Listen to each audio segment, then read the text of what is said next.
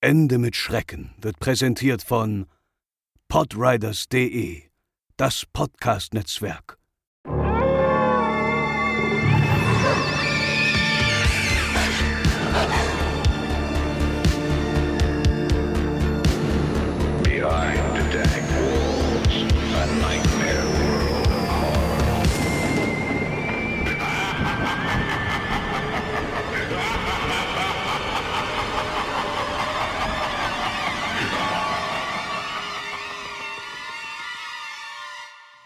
Herzlich willkommen zur Ausgabe 54 von Ende mit Schrecken, eurem absoluten Lieblingspodcast für alle Themen rund um urbane Legenden und Creepypastas. Und mein Name ist André und wie üblich natürlich auch bei mir die liebe Franzi. Hallöle, ihr Lieben. Die kennt ihr ja, so genauso wie mich, hoffentlich. Wenn nicht, hallo. Und ja, ihr wundert euch vielleicht, was? Zwei Folgen Ende mit Schrecken hintereinander? Was ist da los? Und die meisten, die uns auf Social Media folgen, werden es wohl schon mitbekommen haben. Und wer nicht, äh, Überraschung, wir äh, haben uns dazu entschieden, jetzt in Zukunft die unheimlich persönlich Folgen, die ja, die sich ja großer Beliebtheit erfreuen bei uns, in unregelmäßigen Abständen zu veröffentlichen. Sprich, zwischen zwei regulären. Das heißt, es wird jetzt wie üblich, alle zwei Wochen kommt eine normale Folge Ende mit Schrecken mit einem Thema aus der Legenden, Mythen, Sagen und Creepypasta-Welt. Und zwischendurch werden immer wieder dann mal unheimlich persönlich Folgen erscheinen, außerhalb des Rhythmuses, sodass ihr eben teilweise wie jetzt äh, keine Woche Pause zwischen den Folgen habt. Zum einen eben, damit wir vor allem schneller mal abarbeiten können. Wie ihr wisst, äh, vor allem die Personen, die uns eben Geschichten einschicken. Teilweise kriegt ihr noch vier, fünf Monate, nachdem ihr uns eine Mail geschickt habt, die Antwort. Ähm, da wollen wir jetzt ein bisschen mehr äh, aufarbeiten, damit wir nicht immer so weit zurückhängen, sodass wir da mehr ähm, Output haben. Und da, wie gesagt, dann müsst ihr nicht mehr so lange auf die Folgen warten und somit können wir dann auch mehr oder regelmäßig dann die normalen Folgen machen ähm, mit unseren gängigen Themen. So, das hat also für uns nur den Vorteil eben, dass wir dann besser aufarbeiten können. Und ihr kriegt eben doch mehr Ende mit Schrecken. Also insgesamt, glaube ich, ein guter Deal. Und ja, wie immer kommen wir heute zusammen, um uns eure Geschichten anzuhören bei Unheimlich Persönlich. Ihr habt uns wieder massiv viel geschickt, wie üblich. Das ist großartig und das freut uns. Und wir haben wieder einiges dabei heute, inklusive auch einen schönen Einspieler. Und äh, wie, bevor wir anfangen, wie immer der kurze Disclaimer vorweg. Ähm, wir nehmen die Geschichte natürlich wieder so auf, wie, sie, wie ihr sie uns schickt. Wir werten nicht, wir werden nur natürlich über eure Geschichten sprechen, über eure Erlebnisse, aber wir werden natürlich niemanden irgendwie äh, vorverurteilen oder glauben euch das nicht. Wir können nur das glauben, was ihr uns schickt und ähm, ja, werden das wie üblich mit höchstem Respekt besprechen, es sei denn die Story selbst natürlich ein bisschen lustig, das haben wir auch immer wieder gehabt. Aber ansonsten gilt natürlich ähm, voller Respekt natürlich von uns und wir werden natürlich aus meiner Warte wieder ein bisschen skeptisch rangehen und Franzi aus der äh, glaubhaften Perspektive. Das kennt ihr ja von uns, aber ansonsten, wie gesagt, nehmen wir eure Geschichte natürlich so wahr, wie ihr sie uns schickt. Hashtag Team Glaubhaft. Uh, joint meiner Seite. Hashtag, Hashtag Team Skeptiker für mich. genau. Von daher, letztendlich bleibt es euch überlassen, wie ihr die Geschichte natürlich auch selbst dann einschätzt. Und ja, lang genug geschwafelt. Wir steigen direkt ein. Es geht los. Franzi, starte doch mal mit der ersten Geschichte. Die hat uns unsere Hörerin Anni zugeschickt und es handelt sich dabei sogar um drei Geschichten und ich lege mal mit der ersten los und dann machen wir es wie immer. Andre und ich werden uns dann abwechseln. Die erste Geschichte von Anni heißt O Omas Abschied. Als ich sechs Jahre alt war, starb meine Uroma. Sie hatte in den Jahren vorher bei meinen Großeltern gewohnt, weil sie etwa die letzten drei bis vier Jahre schwer dement und ein Pflegefall war.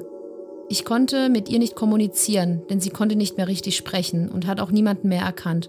Trotzdem habe ich sie sehr geliebt und sie mich auch, was man an ihrem liebevollen Umgang mit mir erkannt hat. Ihr Tod hat mich sehr mitgenommen, weil ich mich auch nicht mehr von ihr verabschieden durfte. Ihre letzten Wochen hat sie im Krankenhaus verbracht und wir Kinder durften sie nicht mehr besuchen.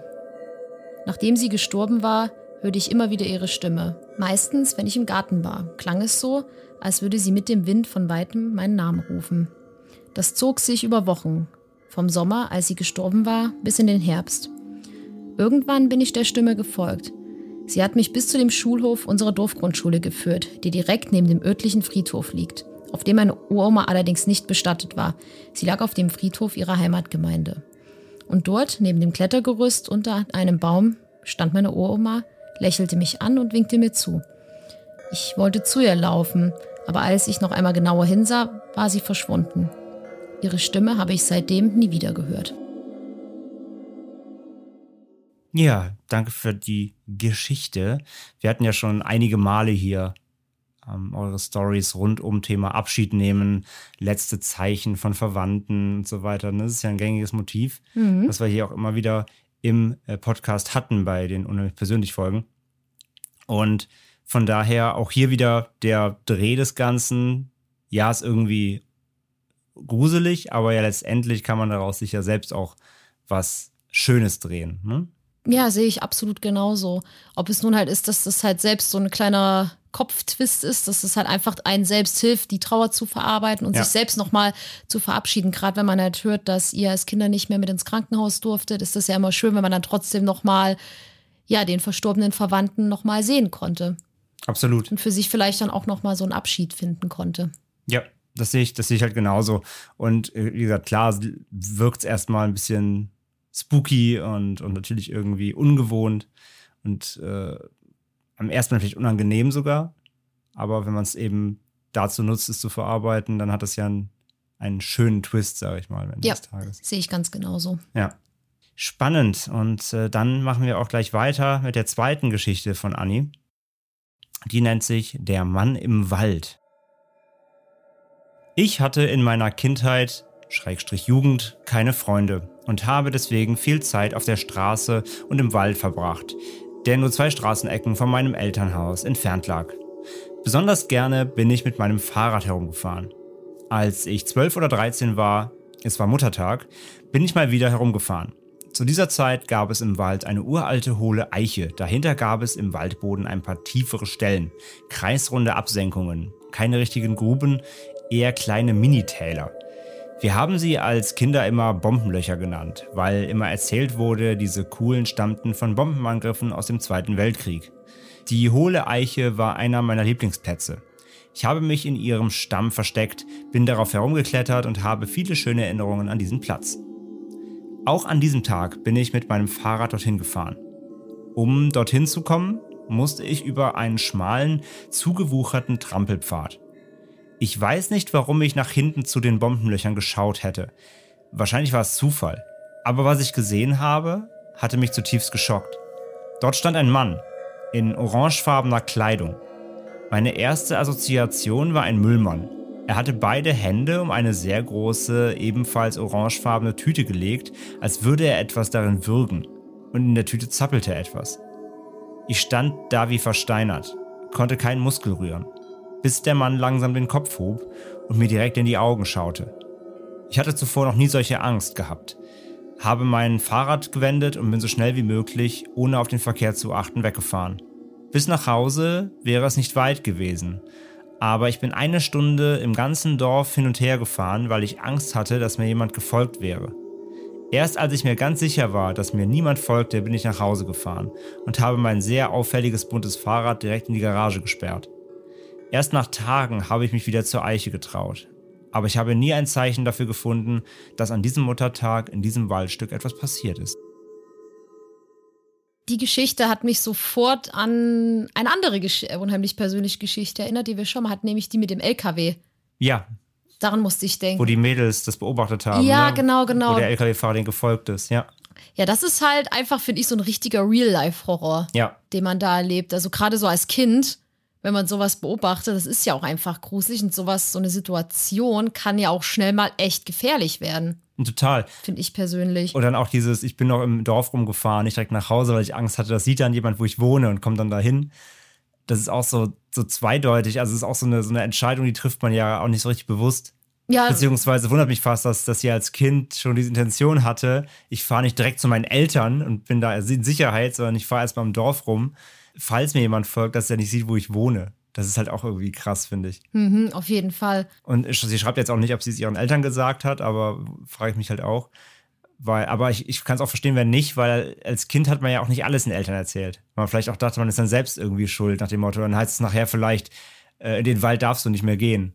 Mhm. Ja, Ne? das stimmt. nachher darfst du nie mehr zur Eiche gehen, weil, weil das jetzt spooky ist irgendwie. Aber echt super, super spannend. Und echt, echt gruselig. Ey, vielleicht hat ja jemand, weiß man ja nicht, vielleicht hat ja jemand echt tatsächlich vielleicht ein Haustier gekillt oder Ja, sowas. schlimm genug, Ja, ey. ja. Also selbst wenn es jetzt nicht mal irgendwie eine, zum, hoffentlich keine, keine Menschenleiche war oder sowas. Vielleicht hat jemand irgendwie eine Katze erwürgt oder sowas. Zum Beispiel jetzt. Also es wäre ja schlimm genug. Aber ja, auf jeden Fall sehr, sehr seltsam, wenn da jemand halt plötzlich mitten im Wald steht. Weil so ganz in Orange ist halt Förster ja eigentlich nicht. Förster tragen eigentlich keine Orange, außer es Ja, wäre ich- vielleicht, das kenne ich nur so von so Treibjagden, wenn du dann solche Warnwesten anhast, damit du als von den Jägern besser gesehen wirst. Mhm, stimmt. Aber ich hätte jetzt auch als, allererstes an Müllmann gedacht. Ja, und vielleicht hat der irgendwie Ich was dachte auch- entsorgt da. Kurz an Gefängniskleidung, aber die ist in Das ist in Amerika, Amerika, ja. orange, ne? Ja. Ich glaube, in Deutschland ist die ja Neutral. neutral gehalten, Ja. ne? in, in so hellen weiß-beige-Farben, soweit ich weiß. Ich war Genau. noch nicht im Gefängnis, deswegen kann ich das jetzt nicht so Noch äh, nicht. deuten. Noch nicht, genau. ähm, Verhaftet Aber- wegen Ende mit Schrecken. aber sowas finde ich trotzdem heftig, solche Geschichten. Ja, ich auch, total. Total. Du weißt ja einfach nicht, was er gemacht hat. Und Ja, vor allen Dingen, ich war selbst als Kind oft mit, mit Freunden so immer, oh, waren wir auch in Wäldern unterwegs oder so in abgelegenen Gegenden und solche Geschichten. Und ich denke mir immer, wenn ich jetzt solche Storys höre, so, oh Gott, oh Gott, da, also zum Glück ist uns sowas nie passiert. Mhm. So. Aber unsere Eltern haben sich da auch nie Gedanken gemacht. Also wir waren ja auch eh zu zweit und haben ja aufgepasst und wurden ja auch aufgeklärt so. Mit den üblichen geh nicht mit Fremden weg, dies, das. Aber es ist trotzdem krass. Total, ja. Ich hatte ja auch mal in der allerersten, in der ich persönlich Folge, habe ich auch von meinem, von meiner Erfahrung erzählt, mit diesem Mann, der nachts an Silvester da mich angesprochen hat im Dunkeln und sowas. Ja, also es ist schon. So was passiert halt einfach, ja. Mhm. Aber Glück im Unglück, dass da nicht rausgefunden wurde, was genau da lag. Mhm. Aber ich denke mir auch, wenn das, äh, wenn diese Person sie auch gesehen hat, wird die ja wahrscheinlich gesagt haben, okay, egal was da in der Tüte war, ich nehme es am besten mal mit. Ja, bevor sie es weiter erzählt und das gefunden wird. Genau, genau. Ja. Aber trotzdem, ich frage, also ich glaube, da bleibt immer so eine Restneugier, so dass man sich vielleicht mal, fragt- ich weiß es nicht, weil ich sowas, wie gesagt, noch nie erlebt habe. Aber ich frage mich, ob man dann denkt, boah, ich hätte ja schon gern mal gewusst, was da war. Naja, bestimmt. Oder allein, besser nicht. Mhm. allein, um das Ganze einzuordnen einfach. Habe ich da was gesehen, was irgendwie illegal war, ein Verbrechen oder irgendwas anderes oder zumindest was nicht Normales oder war es wirklich jemand, der sein Pausenbrot in der Tüte hatte? weiß ich nicht. Man weiß es nicht. Müll, weiß Müllmann, der sich die nicht. Beine vertreten hat und noch seine Arbeit dabei hatte. Man weiß es nicht. Aber machen wir doch weiter mit der dritten Geschichte von Anni und die nennt sich Opas Sofa. 2015, als ich mit meiner ersten Tochter schwanger war, ging es meinem Opa sehr schlecht und es war absehbar, dass er bald sterben würde. Wir hatten immer ein sehr gutes Verhältnis. Jeder wusste, dass ich von allen neun Enkeln sein Liebling war. Er freute sich sehr auf das Baby. Jeden Freitag kam ich morgens zu ihm, weil meine Oma einkaufen ging und er es nicht ertrug, allein zu sein. Und wir haben viel miteinander gesprochen, auch über das Kind. Irgendwann nahm ich ihm das Versprechen ab, dass er, komme was wolle, so lange weiterleben würde, um meine Tochter wenigstens einmal kennenzulernen. Er schaffte es nicht. Meine Tochter kam am Nikolaustag 2015 zur Welt. In derselben Nacht ging es mit ihm steil bergab und er kam ins Krankenhaus, das er nie wieder verlassen sollte. Mit meiner Tochter konnte ich ihn nicht besuchen. Sie war ein Schreikind und ich war einfach nicht in der Lage dazu, das Sofa zu verlassen. Auch wenn ich mir vornahm, ihn an seinem Geburtstag, einen Monat später mit dem Baby besuchen zu kommen, sollte ich ihn nie mehr sehen.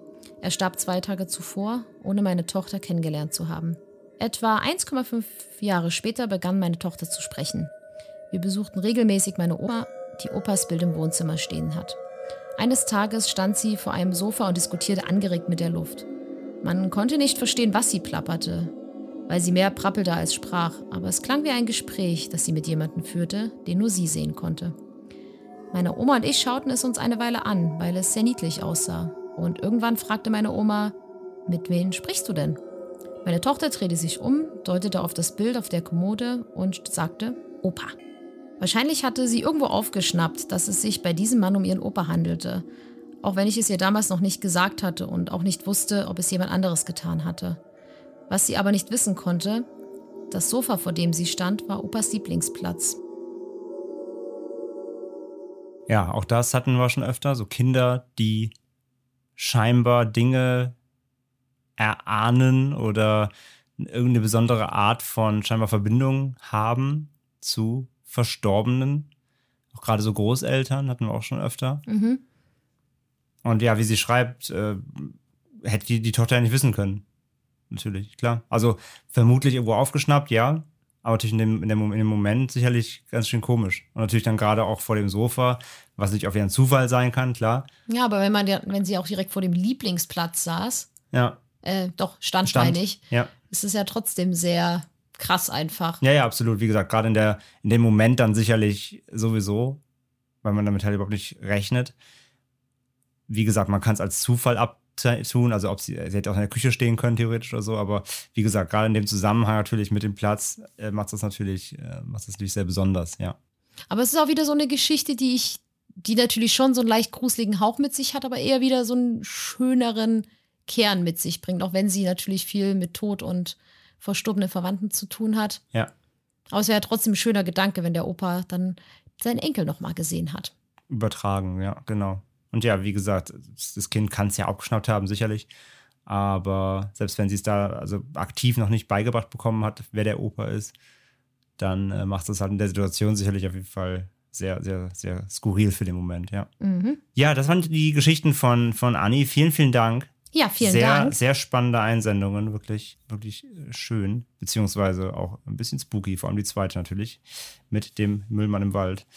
Und wir machen weiter mit einer anonymen Einsendung. Und die nennt sich Die letzte Botschaft von Oma.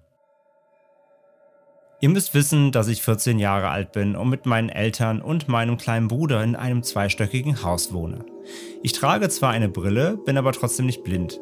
Also an dem einen Abend war ich mal wieder alleine zu Hause. Mein Vater war bei Freunden, meine Mutter und mein Bruder bei meiner Oma und habe mir eure Dear David Folge angehört.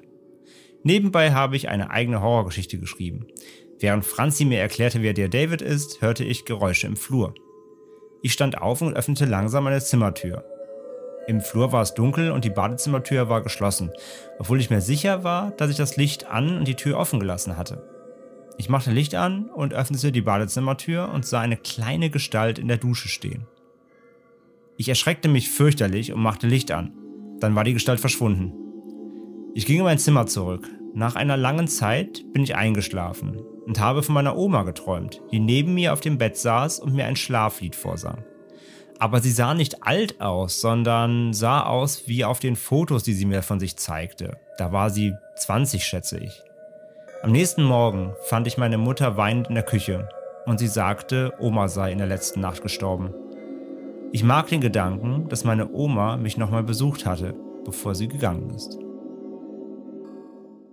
Zuallererst finde ich es immer sehr schön zu hören, dass unsere Geschichten immer so spät abends gehört werden. Mhm.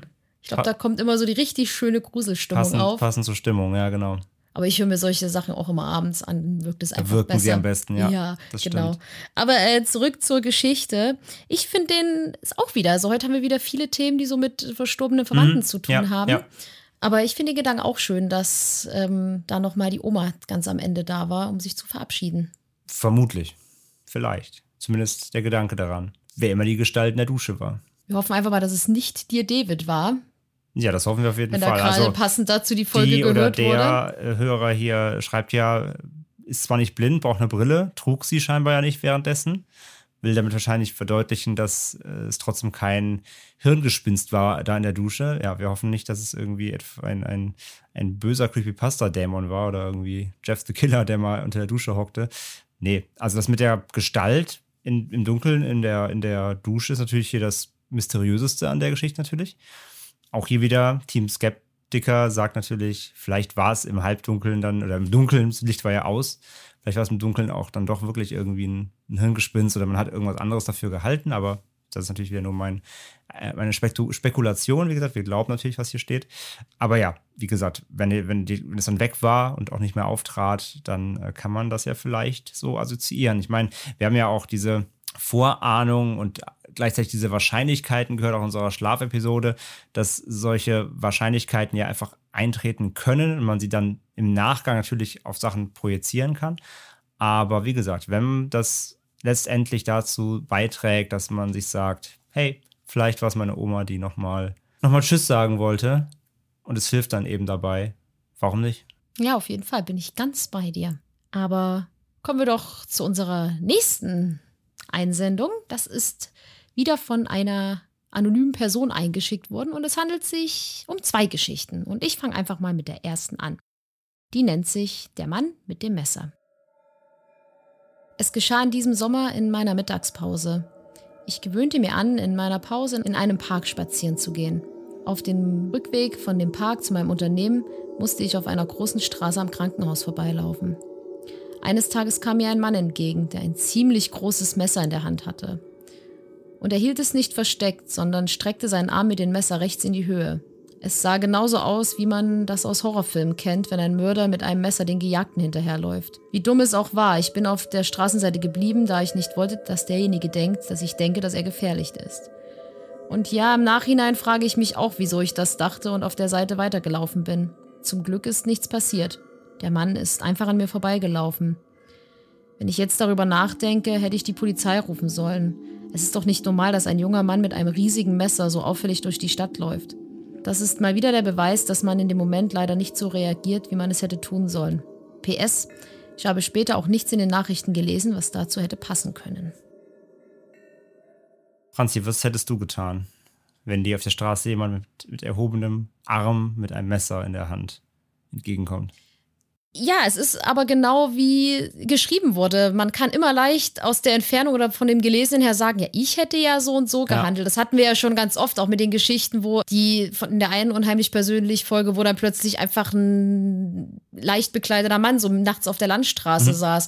Klar kann man immer sehr leicht sagen, ja, da hätte man doch die Polizei rufen sollen. Aber ich glaube, in so einem Moment ist man dann so geschockt oder selbst wie in so einer eigenen Stache, dass man es, glaube ich, einfach nicht sagen kann. Also ich kann mir auch vorstellen, dass man in dem Moment dann richtig wie erstarrt ist und einfach weiterläuft und denkt, okay, Gott sei Dank ist mir nichts passiert, ich versuche es einfach zu vergessen. Ja. Und dass man dann natürlich schaut, aber ich kann mir halt vorstellen, dass es vielleicht eine Person aus dem Krankenhaus gewesen sein könnte, was ja auch geschrieben wurde. Man weiß immer nicht, ähm, zum Beispiel im Krankenhaus, wo ich gearbeitet habe, gab es auch eine psychiatrische Einrichtung mhm. und es ist, es kann immer mal passieren, dass dann jemand aus einer geschlossenen Station zum Beispiel mal ausbüchst und dann herumläuft und Tatsache, also man kann immer empfehlen, wenn man sowas beobachtet, immer die Polizei zu rufen zum Beispiel, einfach um, ja, man weiß ja immer nicht, ob die Leute gesucht werden. Man kann immer nur hoffen, da ja auch nichts in den Nachrichten stand, dass der Person vielleicht geholfen wurde mhm. oder dass halt nichts Schlimmeres passiert ist, dass sie dann auch niemanden mit dem Messer angegriffen hat. Ja, das, das glaube ich halt auch, also gerade weil, weil ja geschrieben wurde, dass es am Krankenhaus war, liegt halt irgendwie nahe. Und äh, ja, aber wahrscheinlich, du hast recht halt, ne? Genau. Man könnte jetzt sagen, so, ja, ich wäre sofort irgendwie auf die andere Straßenseite gegangen. Ich wäre 30 Meter Abstand, ich hätte das und das gemacht, aber wahrscheinlich weiß man es einfach nicht, weil es einfach eine Situation ist, mit der du nicht rechnest. Mhm. Wenn du einfach auf einer Straße läufst und plötzlich jemand mit einem Messer schwingen vorbeikommt. Ja, ist wirklich, ist, ist eine unangenehme Situation irgendwie, mit der man nicht umzugehen weiß in, der, in dem Moment dann. Ja, man kann aber dann froh sein, dass nichts passiert ist in dem Moment. Ja, auf jeden Fall danke für diese Einsendung und ich mache dann weiter mit der zweiten Geschichte, dieses anonymen Einsenders. Die nennt sich ein polterndes Zeichen. Um kurz einen Überblick über das örtliche zu geben. Wir haben in unserer Wohnung keinen Abstellraum, weswegen wir unsere Flaschen und Getränkekisten im Flur hinter der Tür lagern. Die Tür steht meistens offen und schließt direkt an ein Regal, sodass man die Flaschen nie sieht. Auf dem Boden stehen auch des Öfteren Sekt oder andere Glasflaschen. Jedenfalls ist der Opa meines Partners gestorben und wir kamen an dem Abend von der Verabschiedung wieder. Da ich generell eher schlecht schlafe, habe ich abends im Bett noch viel über den Tod und über geliebte Verstorbene nachgedacht. Da ich auch an Geister glaube, habe ich angefangen, zu diesen Verwandten und Freunden zu beten. Ich habe sie gebeten, immer Acht auf meine Familie und Freunde zu geben und auf uns aufzupassen. Ich habe sie gefragt, ob sie mir ein Zeichen geben könnten, dass sie mir wirklich zuhören. Und in diesem Moment hat es im Flur extrem laut gepoltert. Mein erster Gedanke war, ein Einbrecher ist im Haus. Daher habe ich meinen Partner wach gemacht und bin mit ihm auf den Flur gegangen. Zum Glück war es kein Einbrecher, aber alle Glasflaschen lagen verstreut auf dem Boden. Ich möchte nochmal wiederholen, dass die Flaschen immer auf dem Boden nebeneinander stehen. Ich weiß nicht, wie die einfach umkippen und durch die Gegend rollen können. Ich habe meinem Partner davon erzählt, aber er ist ziemlich rational und hat es als Zufall abgetan. Ich weiß nicht, wie es geschehen ist, dennoch hoffe ich, dass es ein Zeichen von unseren Verwandten war, die aus dem Himmel auf uns aufpassen. Ja, wieder eine Geschichte mit Zeichen. Ja, heute haben wir viel mit Hinterbliebenen, ja. Es ist halt gerade sowas dadurch, dass sich das ja häuft einfach. Also wir haben ja gefühlt wirklich in jede, also ich würde jetzt einfach mal sagen, in jeder unheimlich persönlichen Folge, die wir bis jetzt hatten. Ja, ja, in die Richtung. genau. Ja. Und deswegen kann ich sowas einfach nicht als Zufall abtun, muss ich einfach sagen. Da bin ich dann wieder äh, der Nicht-Skeptiker und sage halt, es ist halt sehr auffällig. Mhm. Klar, bei manchen Sachen wie Träume und sowas könnte man immer sagen, ja, okay, das kann halt auch Unterbewusstseinsgeschichten sein, um Sachen zu verarbeiten. Aber gerade bei so Vorhersagen ist ja auch so hm, tricky, tricky. Aber bei sowas denke ich mir so, ja, das wäre halt seltsam, vor allem, weil jetzt nicht stand, dass es vielleicht vorher schon mal passiert ist. Ja, das stimmt, ja. Und ich muss jetzt auch da, wir hatten schon mal so eine, äh, ich glaube, wir hatten schon mal eine Geschichte, wo es irgendwie um Flaschen geht oder sowas. Da war mit einem, mit einem, mit einer Hörerin, die ähm, war auch irgendwie, ich glaube, war sie allein in der Wohnung und dann hat es auch draußen gepoltert. Wir hatten sowas schon mal in der Art schon mal. Da ging es aber, Mhm. ja, da aber darum, dass, dass sie dachte, es wäre ein Einbrecher und so weiter. Aber sowas ähnliches hatten wir schon mal. Und damals habe ich mich auch gefragt, ähm, ob es ein Haustier gibt. Aber das ist jetzt hier nicht benannt, aber ich glaube, das hätte dann ähm, der, der oder die Einsenderin hier äh, geschrieben. Wenn halt irgendwie ein Hund oder eine Katze in der Bude gewesen wäre, klar, dann hätte ihr gegenlaufen können. Aber das wäre ja sonst erwähnt, wäre sonst erwäh sicher erwähnt worden. Also wenn es auch keine Haustiere gibt oder andere Möglichkeiten, jemand oder etwas, ein Tier oder so, das eben diese Flaschen umrennen kann, dann ist es auf jeden Fall klar. Das ist echt schon ein, schräger Zufall auf jeden Fall. Ja, und gerade so Glasflaschen, die musst du auch erst, da muss genau, schon ist, ganz, ja, also ist ja kein PET, ne? die wiegen ja so ein bisschen was zumindest. Ich ja. wollte gerade sagen, also so, das musst du erst mal schaffen, dass die so richtig umfallen. Selbst wenn man mit dem Fuß dagegen stößt, kickt man die ja eher so ein bisschen weg. Schiebt man die so weg. Genau, genau. Und dann ratscht es ja eher, dass es so richtig knallt und die alle auch so verstreut sind. Das ist schon, äh, Ja. Eher ungewöhnlich, ja. und kann ich mir auch vorstellen, dass man da echt einen richtigen Schreck bekommt, weil wenn so eine Glasflasche umkippt, da zuckt man aber auch ganz schön zusammen. Ja, klar, natürlich. Vor allem, wenn du nicht mit rechnest, dass sonst jemand in der, auch hier, wenn es ein Kind gäbe oder so, ne? Irgendjemand halt eben, der es theoretisch umrennen könnte. Oder sie schrieb ja, es war hinter der Tür, gab es vielleicht einen fetten Luftzug, dass die Tür vielleicht irgendwie zugeschlagen ist und dabei die Flaschen mitgerissen hat, aber war ja zumindest alles nicht beschrieben. Deswegen Mhm. kann es ja wieder so nehmen, wie es hier, wie es hier uns geschickt wird. Von daher, ähm, also wenn die einfach aus dem Nichts natürlich plötzlich da alle durch die Gegend kegeln, dann auf jeden Fall ein, in dem Moment natürlich auch gerade, wo das passiert ist, dann äh, ein, ein, vielleicht ein Zeichen, ja. Aber kommen wir zu unserer nächsten Geschichte. Die ist von unserer Hörerin Natalia und heißt Zeichen aus dem Flur. Mein Mann muss in der Frühschicht um 12 Uhr nachts zur Arbeit und ich bleibe mit meiner zweijährigen Tochter in unserer Zwei-Zimmer-Wohnung allein. Sie schläft noch bei uns, weil wir kein Kinderzimmer für sie haben. Und eines Nachts, so gegen 2 Uhr, mein Mann ist schon weggefahren, bin ich wach geworden, weil meine Tochter aus dem Bett kletterte. Ich guckte ihr nach und sie blieb im Türrahmen stehen, zeigte in den Flur hinein und brabbelte etwas. Ich war wie erstarrt. Nach circa einer Minute kletterte sie wieder zu mir ins Bett. Ich hatte Gänsehaut und es war so gruselig. Ich habe versucht, sie wieder hinzulegen, aber sie hat sich immer wieder aufgesetzt und in den Flur gezeigt und immer wieder etwas gesagt, aber ich habe sie nicht verstanden. Das ging eine ganze Weile so. Sie schlief aber irgendwann wieder ein. Ich konnte dann erst nicht einschlafen, nickte aber dann doch weg. Und dann wiederholte sich die ganze Szene noch einmal um 4 Uhr morgens. Seitdem ist Gott sei Dank nichts mehr passiert. Aber was sie da im Flur gesehen hat, kann ich mir immer noch nicht erklären. Es könnte sein, dass sie vielleicht ein Spielzeug aus dem Wohnzimmer holen wollte. Eine andere Erklärung allerdings ist, dass auch meine Großeltern vor mir in dieser Wohnung gewohnt haben, die leider schon verstorben sind. Und haben meine Tochter eigentlich nie kennengelernt. Ja, wieder Kinder im Spiel hier. Und dass Kinder gruselige Dinge tun, auch das ist uns bekannt bereits. Und das ist auch wieder so ein Fall, wo man sich einfach fragt, was macht meine Nachwuchs da? Und warum tut es das jetzt? Ja, glaube ich gerne, wenn das Kind da plötzlich einfach in den Flur brabbelt und äh, in den Flur zeigt, dann äh, würde mir, glaube ich, auch, würden mir, glaube ich, auch die Haare zu Berge stehen im Moment. Auch wenn da jetzt nichts war und ja, wie auch geschrieben, es kann ja alles sein, ne? Wenn die Kinder noch so jung sind, wenn sie noch nicht, richtig versteht, wenn sie sich noch nicht richtig artikulieren können, wollen sie irgendwas haben, ne? Haben sie irgendwas, wie sie schreibt, so lag da vielleicht irgendwas im, Spielzeug oder hatten sie gerade irgendwas, irgendwas gedacht im Halbschlaf, was sie jetzt unbedingt haben wollte. Kann man alles natürlich dann nicht nachvollziehen, was das Kind gerade im Moment alles äh, so denkt. Aber für die Erwachsenen auf jeden Fall sicherlich auf jeden Fall eine schaurige Situation. Ja, Kinder machen gerne mal so ein bisschen spookige Sachen. Das Ja. ist einfach so. Ist ja jetzt auch nicht die erste Geschichte, die wir dazu haben. Nee, Und auch nicht die nicht. letzte. Das kann man auch schon sagen, ja. Ja. Gibt ja auch, gibt ja auch auf Reddit und so gibt es ja unzählige solche Threads eben mit äh, Geschichten von Eltern über ihre Kinder, was sie für gruselige Sachen machen oder sagen oder tun. Ja, nee, auf jeden Fall. Und ich sag ja, für, gerade für die, für die, für die anwesenden Elternteile, wenn man das so miterlebt, erstmal, das ist immer sicherlich ein bisschen, bisschen spooky, auch wenn nichts passiert ist natürlich.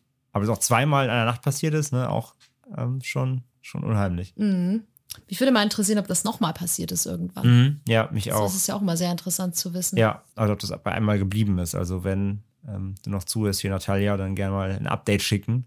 Aber ja, zweimal in einer Nacht so quasi ist schon, ist schon ein bisschen gruselig. Aber wie gesagt, kann ja alles sein. Kann auch sein, dass das Kind eben gerade so ein bisschen geträumt hat, so im Halbschlaf irgendwas, irgendwas geträumt hat und was dann umsetzen wollte oder so. Das kann ja, kann ja vieles sein. Mhm. Da haben wir ja in der Schlafepisode genügend gehört, was da alles möglich ist. Und von daher, aber ja, wie gesagt, ein, ein äh, Spook-Erlebnis sicherlich da nachts, wo einem dann selber auch der Schlaf bestimmt ein bisschen geraubt wird, wenn die eigene Tochter da so durch den Flur brabbelt. Ja, vielen, vielen Dank auch für äh, diesen, äh, für diese Einsendung. Und jetzt kommen wir zu einem Einspieler. Der ist von der lieben Anne-Sophie und die hat ganze vier Themenblöcke dabei. Und da geht es von auch ihren Kindern über Schwesternwohnheime, da hat Franz sich gleich angesprochen gefühlt. Über The Grudge, da hat Franz sich nochmal angesprochen Da habe ich gefühlt. mich doppelt angesprochen gefühlt. Und auch ja. wieder noch eine Schlafstory. Also ganz viel dabei. Ähm, geht ein bisschen länger, hört rein. Das ist Anne-Sophie mit ihren Geschichten. Moin, ich bin Anne und komme aus Hamburg und höre euren Podcast seit ein paar Wochen. Und jeden Abend, wenn ich die Kleine schon um 20 Uhr oder so ins Bett bringe und dann nicht mehr aufstehen kann, höre ich euren Podcast. Und dazu sind mir so ein paar Sachen aus meiner etwas paranoiden Welt aufgefallen, die ich euch mitteilen möchte. Ich muss auch echt sagen, ich bin sehr anfällig für sowas. Ich weiß nicht, ob ich daran glaube, aber man kann mich sehr leicht gruseln. Und in meinem Leben sind so ein paar Sachen passiert, die was auch mit dieser Schlafparalyse zu tun haben. Oder auch einfach nur eine creepy Tochter. Das habe ich schon bei Facebook kommentiert. Da kann ich auch mal mit anfangen.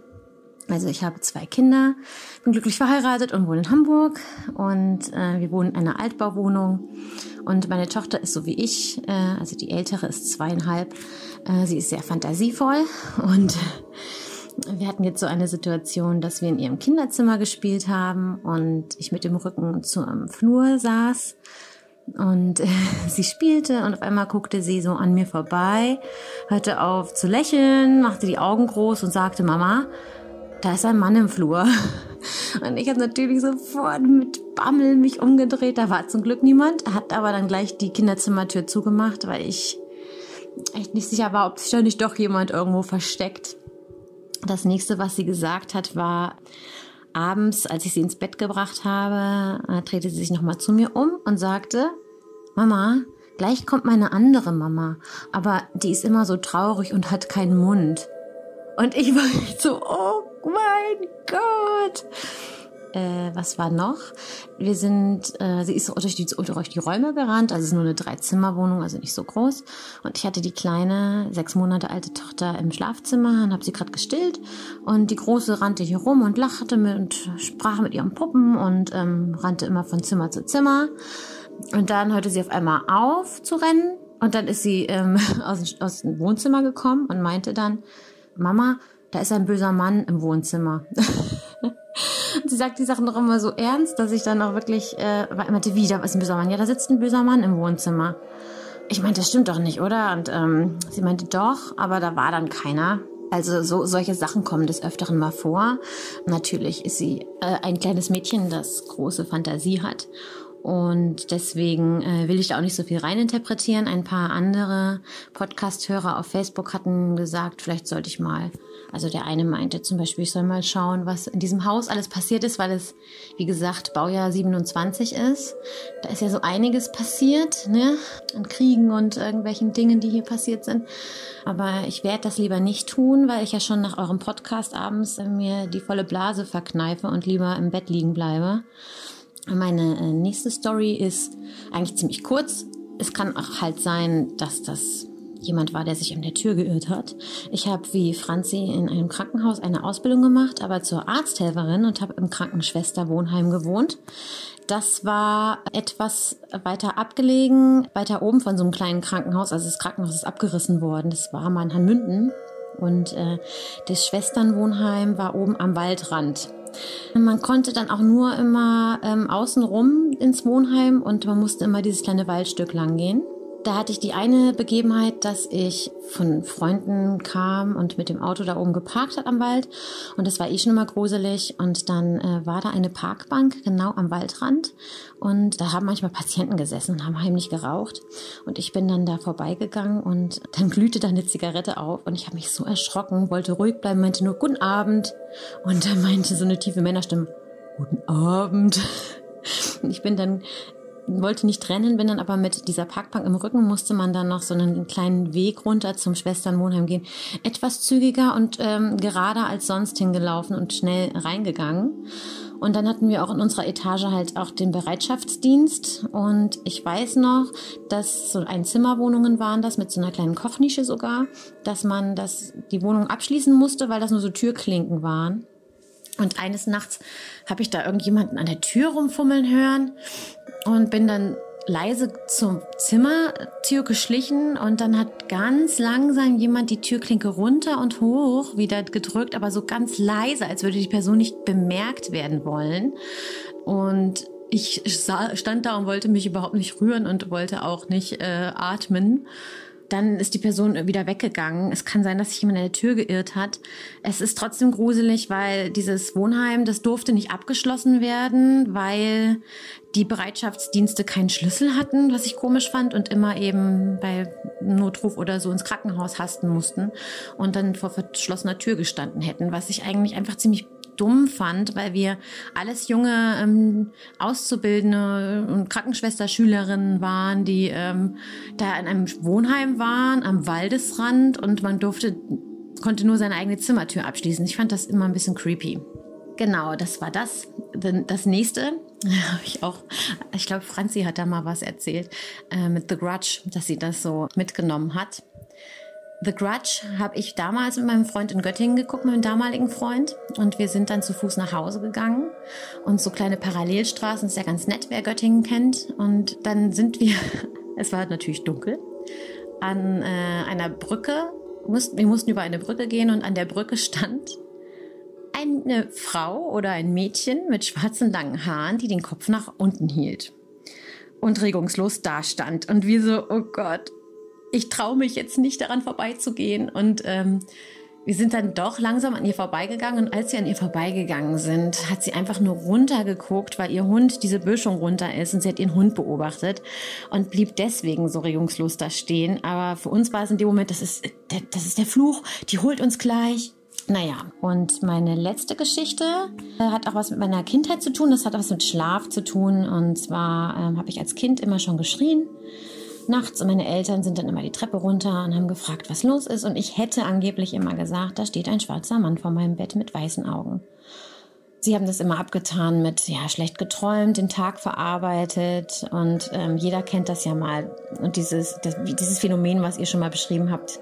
Ich habe den Podcast noch nicht gehört, falls ihr den schon aufgenommen habt mit diesen Schlafparalyse und so. Und das wusste ich jetzt nicht mehr. Also ich habe mich daran nicht erinnert jetzt als Erwachsene. Und in meiner Studienzeit habe ich dann in einem Komplex gewohnt für Studenten. Das war früher mal ein Altenheim und mit Paragraph 5 Schein konnte man da ganz günstig wohnen. Das waren halt so ähm, Einzimmer-Apartments. Und ich hatte auch viel Stress in der Zeit mit Klausuren und allem. Also es war in Kiel. Und dann fing es an abends halt, dass ich immer nachts wieder aufgewacht bin. Also ich habe gedacht, ich bin aufgewacht, aber ich glaube, es war ein Traum. Und da stand wieder dieser schwarze Mann vor meinem Bett und schaute mich an. Es hat eben so eine männliche Statur. Man konnte jetzt nicht direkt das Gesicht sehen, aber weiße Augen, die haben mich auch nicht geleuchtet, aber es waren weiße Augen, also schwarze Pupillen, weiße Augen. Und diese Person oder dieses Etwas schaute mich halt an, aber nicht böse. Es beobachtete mich einfach. Und dann ähm, wachte ich auf. Also es muss ein Traum gewesen sein. Und das träumte ich dann jede Nacht. Und dann hatte ich das irgendwann mal einer Kommilitonin erzählt und meinte, oh, ich bin verrückt. Ich glaube, ich träume vom schwarzen Mann. Und sie meinte, ja, ähm, damit du dir sicher bist, dass es ein Traum ist, dann schließ doch einfach deine Zwischentür ab. Also man muss sich vorstellen, dass ich so einen Mini-Flur hatte und der Mini-Flur, der, da ging eben das Bad, die Küche und der, das Wohn-Schlafzimmer ab. Und dieses Wohn-Schlafzimmer, da war halt so eine Tür mit so einer Glaseinfassung, wie das schon viele beschrieben haben, so mit Milchglas, so geriffelt, dass man weiß, dass davor jemand steht und da kommt Tageslicht rein, aber man kann jetzt nicht genau erkennen, wer da steht. Die habe ich abgeschlossen. Und an dieser, an dieser Nacht wachte ich auf, als die ganze Zeit irgendwas gegen die Glasscheibe gehämmert hat. Also ich wachte in meinem Traum auf. Ich dachte, ich bin wach. Und dann guckte ich dahin und da stand der schwarze Mann vor der Fensterscheibe von meiner Tür und haute immer fester gegen diese Glasscheibe. Und diese Augen sah ich und die waren nicht mehr so neutral, sondern wütend. Und ich dachte, oh oh, wenn der jetzt hier reinkommt, ich weiß nicht, was der mit mir tut. Ich glaube, der findet es nicht so geil, dass ich ihn ausgesperrt habe. Und dann habe ich die Freundin oder die Kommilitonin als, angerufen und wollte ihr sagen, sie soll bitte mal zu mir kommen, weil sie im gleichen Komplex gewohnt hat. Und ich meinte, hey, da steht der jetzt vor der Scheibe, der will die einschlagen. Was mache ich denn jetzt? Ich habe so Angst. Komm mal bitte runter. Und sie meinte die ganze Zeit, ich verstehe dich nicht. Du, du, du schwafelst nur so. Du, ich verstehe dich nicht. Du nuschelst. Kannst du immer deutlicher sein? Und dann habe ich irgendwann aufgelegt, weil ich gemerkt habe, von ihr kommt keine Hilfe. Dann habe ich überlegt, ob ich durchs Fenster abhaue.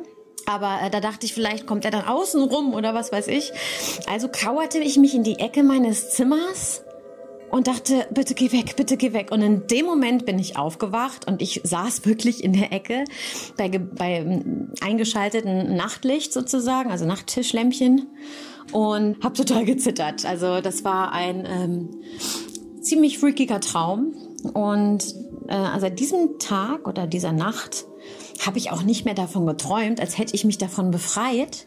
Dachte auch, ist auch gut so, bis irgendjemand meinte, aber vielleicht war das dein Schutzengel und du hast den Schutzengel verjagt. Jetzt hast du keinen Schutzengel mehr. Keine Ahnung, was das war. Ich bin, wie gesagt, auch anfällig für solche Sachen und Geschichten und sehe immer gleich irgendwelche glühenden Augen, wenn jemand davon erzählt. Aber das waren meine Geschichten und ich grusel mich sicherlich äh, heute Abend wieder, wenn ich mein Kind ins Bett bringe.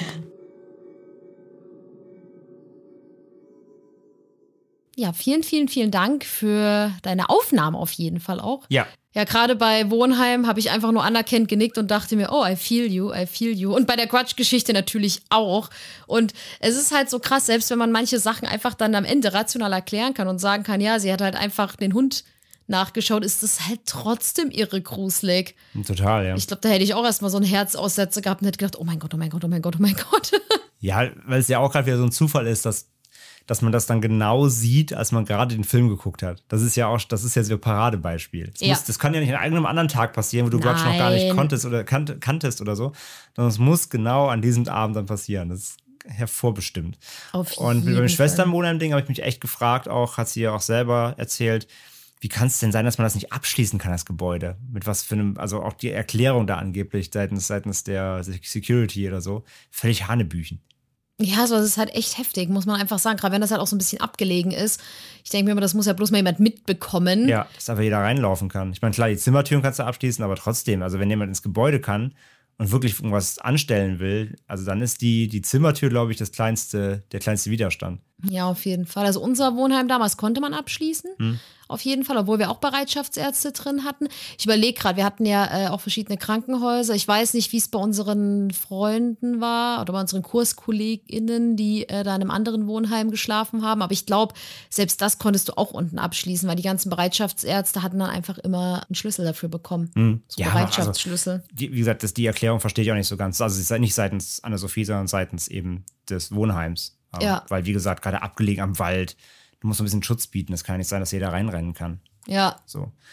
Von daher, ja, und dass sie dann wirklich live miterlebt, live sieht, wie da jemand die Klinke runterdrückt und versucht reinzukommen, auch so ganz vorsichtig und langsam. ja, sowas ist halt schon auffällig. Das ist schon auffällig, ja, das finde ich halt auch. Das Weil- war ja sicherlich dann keine ähm, Kommilitonin oder eben keine, keine mit, äh, mit, ähm, mit Auszubildende, weil die hätte ja geklopft oder so. Ja, egal wer das, ja. Und ähm, vor allem, wenn das halt auch so langsam ist, wenn man sich in der Tür irrt. Ich finde immer, dann läufst du ja, man läuft ja mal relativ eilig zu seiner eigenen Tür, zückt Meine den ich ja, Schlüssel, wenn so das das hätte man war, ja auch. der ja. irgendwie da, da auch wohnt oder sich vertan hatte, der hat ja ganz normal einmal, einmal runtergedrückt und nicht ganz vorsichtig, damit es bloß keiner mitbekommt. Also das, das ist schon echt, äh, echt spooky, spooky. Und das mit ihren Kindern, ich meine, klar, hatten wir gerade ja auch schon gehabt. Der Klassiker, ja, Mama, da ist ein Mann im Flur, äh, da sitzt jemand, da sitzt ein Fremder im, im Wohnzimmer. Vielleicht kommt meine andere Mama, die hat keinen Mund und so. ich glaube, da zweifelt man dann als Elternteil auch ein bisschen an, am eigenen Verstand irgendwann. Auch- Aber ist wie sie ja gesagt hat, ne, kleine, kleine Tochter mit großer, äh, großer, Fantasie. mit großer Fantasie, da hat sie wohl echt einige, einige Verrücktheiten im Kopf gehabt und sich da fleißig Dinge ausgedacht. Aber klar, sag ja, für die, für die, für das Elternteil immer eine, immer eine andere Herausforderung. Und ich kann es auch nachvollziehen, dass sie dann so sagt, ja, ich weiß, unser, unser Haus hier ist vom Baujahr 1927, aber ich will gar nicht wissen, was hier passiert ist. Ich forsche gar nicht erst nach. Umso weniger ich weiß, umso besser.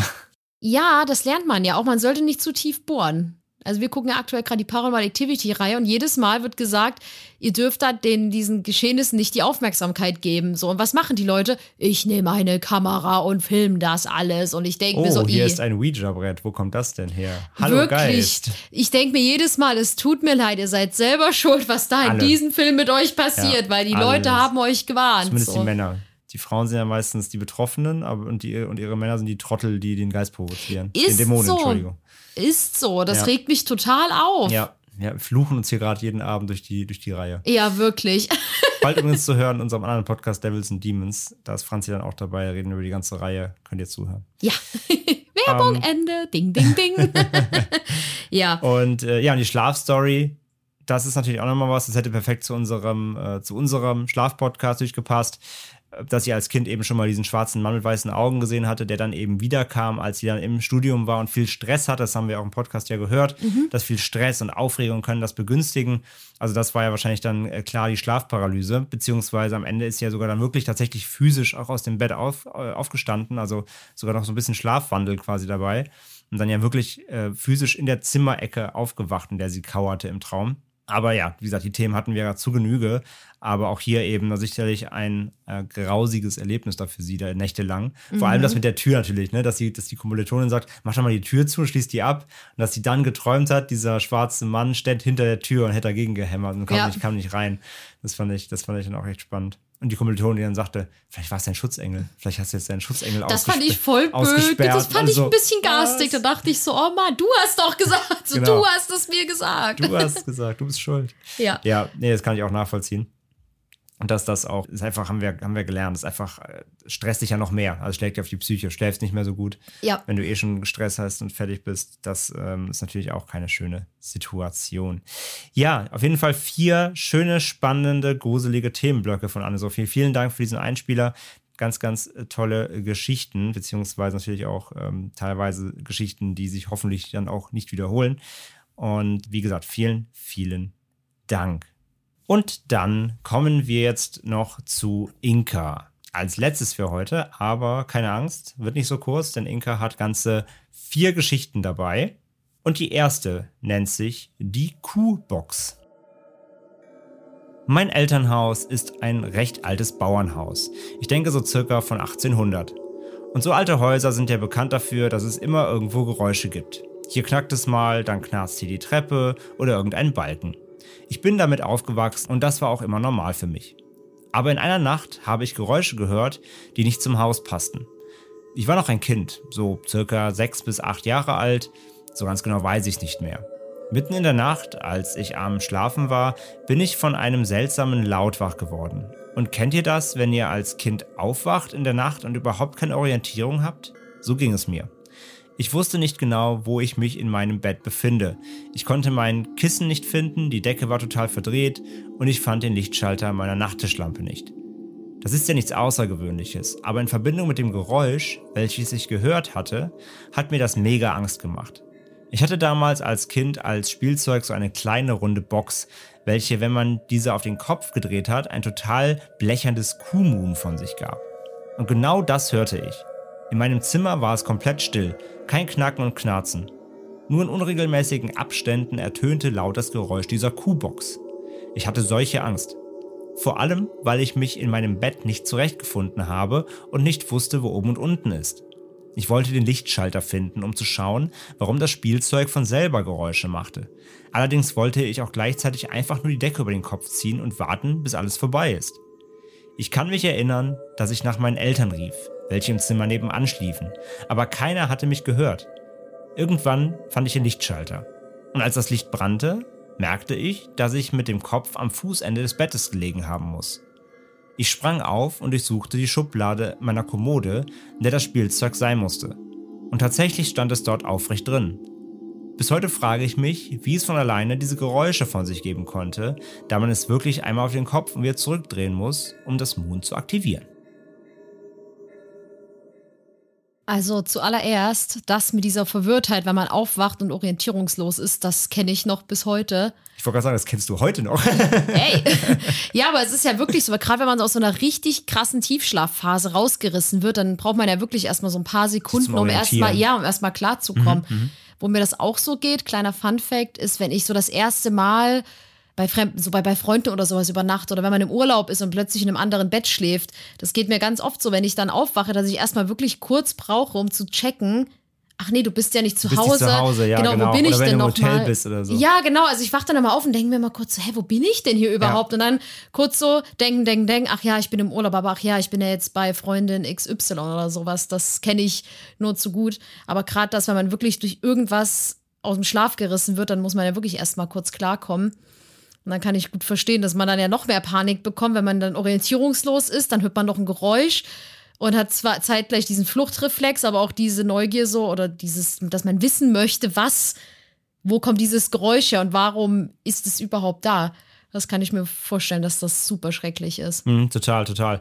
Und ja, letztendlich dann diese Box eben, die nicht auf dem Kopf steht und nicht, eigentlich nicht muhen sollte, kann man wieder alles. Also entweder ist das ganze Szenario doch wieder so ein Schlafszenario. Vielleicht hat sie doch irgendwie so quasi im Halbschlaf. Und das Moon hat sie nur gehört, weil sie es halt kannte. Weil es halt im Unterbewusstsein drin war, weil, das halt, weil sie es halt aus der realen Welt kannte. Oder diese Box hat vielleicht einen Defekt gehabt, tatsächlich wirklich einfach. Oder es war ein Kuhgeist. Wir wissen es nicht. Ja, gerade bei so alten Häusern. Also ich finde es ja schon mal gut, dass sie halt schreibt, man ist ja so diese ganzen Geräusche einfach gewohnt, gerade in solchen alten Häusern. Man kennt es ja wirklich zur Ja. Genüge einfach. Ähm, man, wa- man weiß es nicht, aber es ist trotzdem gruselig. Gerade halt so in Verbindung mit dieser orientierungslosen Situation, das kann ich, ich habe beim äh, Zuhören schon gedacht, boah, da, da ist mir auch schon der Schweiß gekrochen, weil ich dachte, ich kann es mir echt lebhaft vorstellen, wie, was man da einfach für eine Angst hat und der immer panischer wird. Ja, also Einfach. dass sie den Lichtschalter nicht fand, klar, wenn sie falsch rum im Bett liegt, man denkt ja dann quasi jetzt neben mir, Beispiel rechts oder links, müsste jetzt irgendwie mein Nachttisch sein mit Lampe, du liegst aber falsch rum im Bett und siehst halt nichts. So, klar, das, das, dann, das ist dann verständlich. Mit, was mit den Geräuschen, wie gesagt, und warum diese Mu- Muku-Box da gemut hat, wie gesagt, entweder technischer Fehler oder so, oder vielleicht war sie wirklich noch im Halbschlaf. Alles andere wäre natürlich dann irgendwie ein bisschen seltsam. Vielleicht mukut ein, ein, ein kleiner Kuhgeist durch das alte Haus. Man weiß es nicht. Man weiß es nicht. Aber Franzi, mach mal weiter mit der nächsten Geschichte und äh, die sollte uns ein bisschen bekannt vorkommen. Ja, ich lese schon die Überschrift und denke mir so, oh, here we go again. Denn die Geschichte heißt Furby. Etwas ähnliches ist meiner Großmutter geschehen, welche mal bei uns übernachtet hat, da wir im Urlaub waren und sie auf das Haus aufgepasst hat. Sie hat in meinem Kinderzimmer geschlafen, ist auch schon Jahre her, und ich hatte damals einen Furby, diese sprechenden Fantasiewesen. Wieder mitten in der Nacht wachte meine Oma von Geräuschen auf. Und es war der Furby, der im Schrank von allein das Sprechen in dieser Fantasiesprache angefangen hat.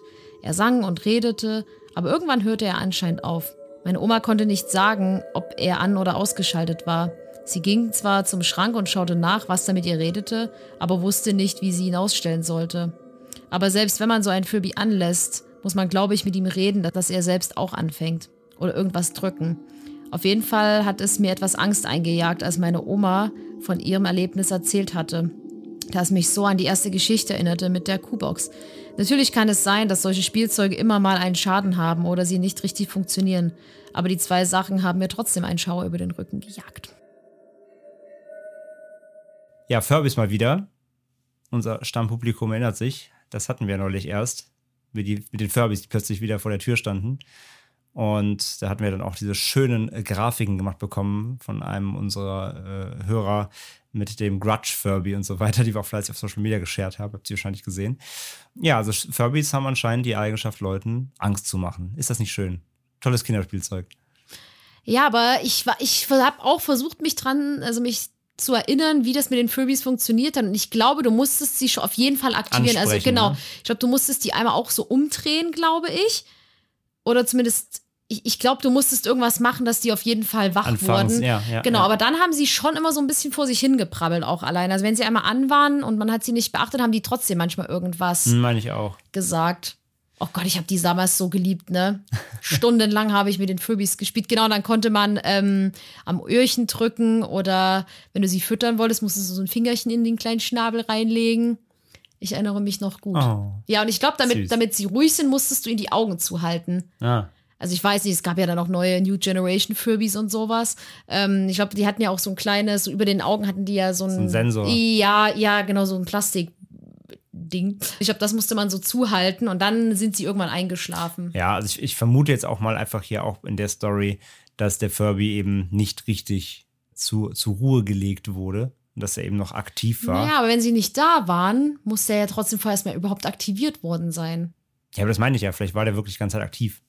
Dann brabbeln, wie du gerade sagst, dann brabbeln die halt von Zeit zu Zeit einfach mal los. Ja, aber irgendwann schalten sie sich schon selbst aus. Ja? Ja. Hm. Irgendwann machen die schon, also irgendwann merken sie so, okay, hier ist niemand, der mich beachtet, dann schlafe ich halt. so wie du. genau, ja, ja, genau, genau. Franzi, der Real-Life-Furby. Mich Ja. beachtet keiner, gehe ich halt schlafen. Ähm, okay, na gut, dann ist es auf jeden Fall doch ein bisschen mysteriös. Ja, Aber die Kuhbox. Ja, gerade wenn sowas zweimal passiert, das ist schon spooky, Ja. spooky. Mein, ja, jetzt kommt, äh, um mal hier Team Skepsis kurz ein bisschen zuzufächeln. Sowas kann natürlich Dankeschön. immer einfach ein unglücklicher Zufall sein. Aber, Ein technischer Defekt. ja, Oder es geht ein Spielzeuggeist in diesem Haus um. also wenn ich ein Geist wäre, ich glaube, ich wäre auch ein Spielzeuggeist. Ja, ne? Mhm.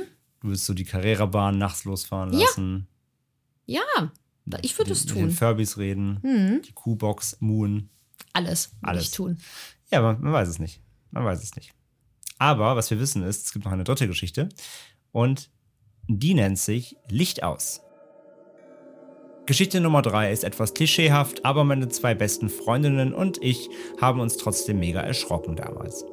Es war mein 13. Geburtstag und wir steckten gerade alle fest in dieser Emo-Scene-Phase. War schon Nacht und wir waren alle drei noch auf und schminkten uns, während wir uns Gruselgeschichten erzählten. Unter anderem auch verschiedene Creepypastas, welche wir im Netz aufgetrieben hatten. Wir hörten uns gegenseitig allen total gespannt beim Erzählen zu und vergaßen dabei ganz, uns weiter zu schminken, weil wir so angespannt und gegruselt waren. Plötzlich während einer Geistergeschichte ging auf einmal das Licht in meinem Zimmer aus und wir drei fingen alle gleichzeitig das Kreischen an, weil wir uns so erschreckten. Klar wird es an der Birne gelegen haben, aber es hat so gepasst im Moment und hat dafür gesorgt, dass wir alle einen riesen Schreck bekommen haben. Ich dachte mir kurz bei der Geschichte, so ist es mir. Ich habe mich sehr in meine äh, Hat sie hat sich Jugendzeit. wiedererkannt. Ja, ja, Emo-Scene-Phase, die, ach, da kann ich mich auch noch gut dran erinnern. Und dann dazu noch Creepypasta. Ach, good old times, good old times. Ja, bisschen, bisschen ähm, Metalcore und Softcore und Ja. Geschichten und Kajal. Mhm, das passt. Also ich kann sagen, dass ich mich noch dran erinnern kann, dass mein, also ich lese diese Geschichte und denke, wenn ich es gewesen wäre, ich glaube, dann wäre, hätte mein Papa das mitbekommen, weil der hat sich immer sehr darüber lustig gemacht, dass ich als Kind immer so gern Horrorfilme und Horrorkram gelesen und geschaut habe und hat immer gesagt, ja toll, guckst dir dir an, hast dann Schiss, ne, und kannst nicht einpennen. Und ich, also wäre wär ich die, wäre ich das in der Geschichte gewesen, hätte, hab, hätte ich im Nachhinein gedacht, wahrscheinlich hat mein Papa heimlich die Tür auf das Licht ausgemacht und ist, und ist kichern weggelappt, so hihihihi, das habt ihr nun davon. Meine Eltern hören ja auch den Podcast, also Papa, falls du das jetzt hörst, kannst du mir gerne mal sagen, ob du äh, das damals äh, auch gemacht hättest. Ich bin mir ziemlich sicher.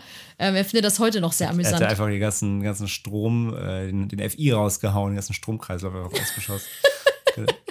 Und alles ausgeht. Ja. Vielleicht. ja, also wie sie schon schreibt, natürlich. Wahrscheinlich die Birne, aber klar, klar, in dem Moment, wenn man sich dann so Gruselgeschichten vorliest und so voll in der Stimmung ist, ist es natürlich dann ein Moment, wo man da, oh mein Gott, natürlich entsprechend reagiert. Aber ja, sehr, sehr, äh, eher lustige Geschichte auf jeden Fall. Hätten wir uns, glaube ich, alle erschrocken, wenn das plötzlich in der Situation passiert Gerade wäre. wenn man so 13, 14 Ja, klar, ist, total. dann. Ja. Genau das Alter natürlich. Yes.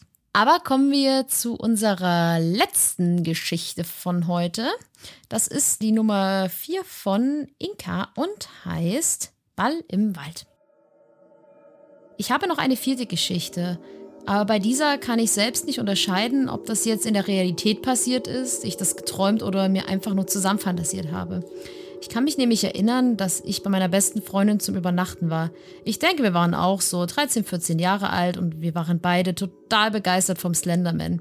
Wir spielten das Computerspiel und als es zu dämmern anfing, gingen wir raus, um heimlich eine Zigarette zu rauchen und wollten mit einer Taschenlampe den nahegelegenen Wald erkunden.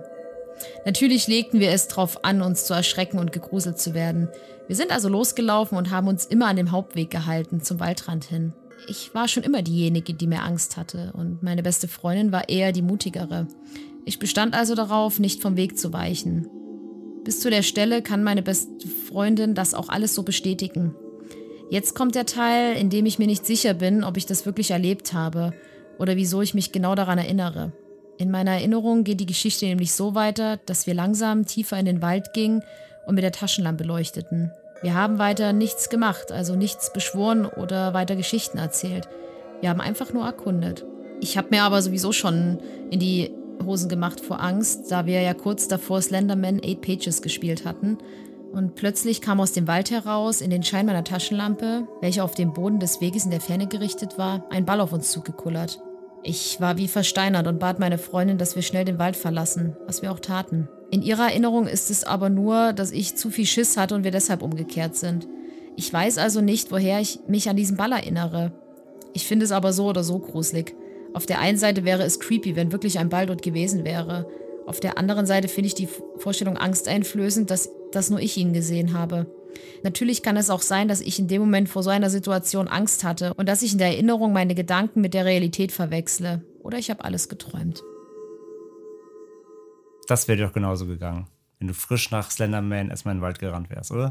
Ja, absolut, absolut. wenn man eh schon so in der Gruselstimmung ist, dann äh, macht man ja gerade als Teenager, denkt man sich, ich grusele mich, was könnte ich jetzt tun? Ich möchte mich noch mehr gruseln. Ja, also das, das würde ich abstempeln, oder nicht abstempeln, das würde ich sehen als Fall von Reinsteigern. Mhm. Man hat dieses Spiel vor sich, man ist gerade eh so voll in Grusel-Hype-Stimmung. Man möchte, man möchte ja dieses, dieses, dieses Ding, man geht dann nachher in, dann in diesen Wald und man, wie sie auch schreibt, man will ja was erleben. Mhm. Man wünscht sich ja fast schon, dass irgendwas passiert.